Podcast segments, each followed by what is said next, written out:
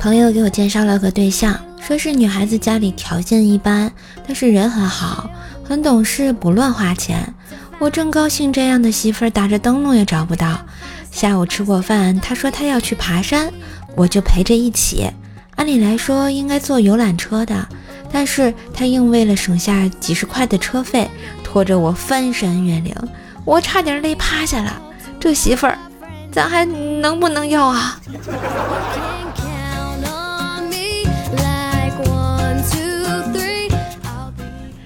男女相亲，互相都有好感。女的说：“我们来玩个游戏吧，谁先动谁输。”于是两个人都不动了。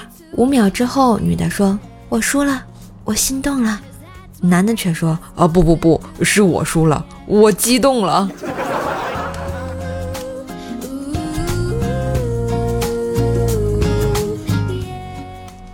因为工作的原因，只有周末回家，一天在家吃午饭。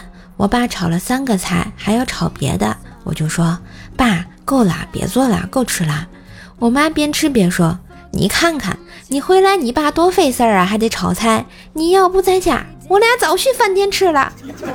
”怪我喽。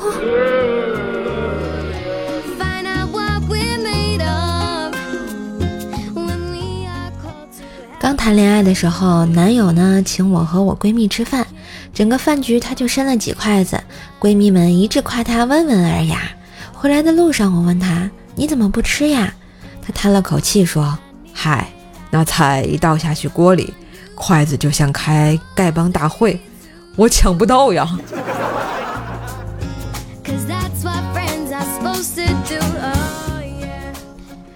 某公司高层说：“我们公司的下属啊，也不知道怎么搞的。”一点都没有危机意识，我心里在想的是，是不是因为有危机意识的下属都已经离职了呀？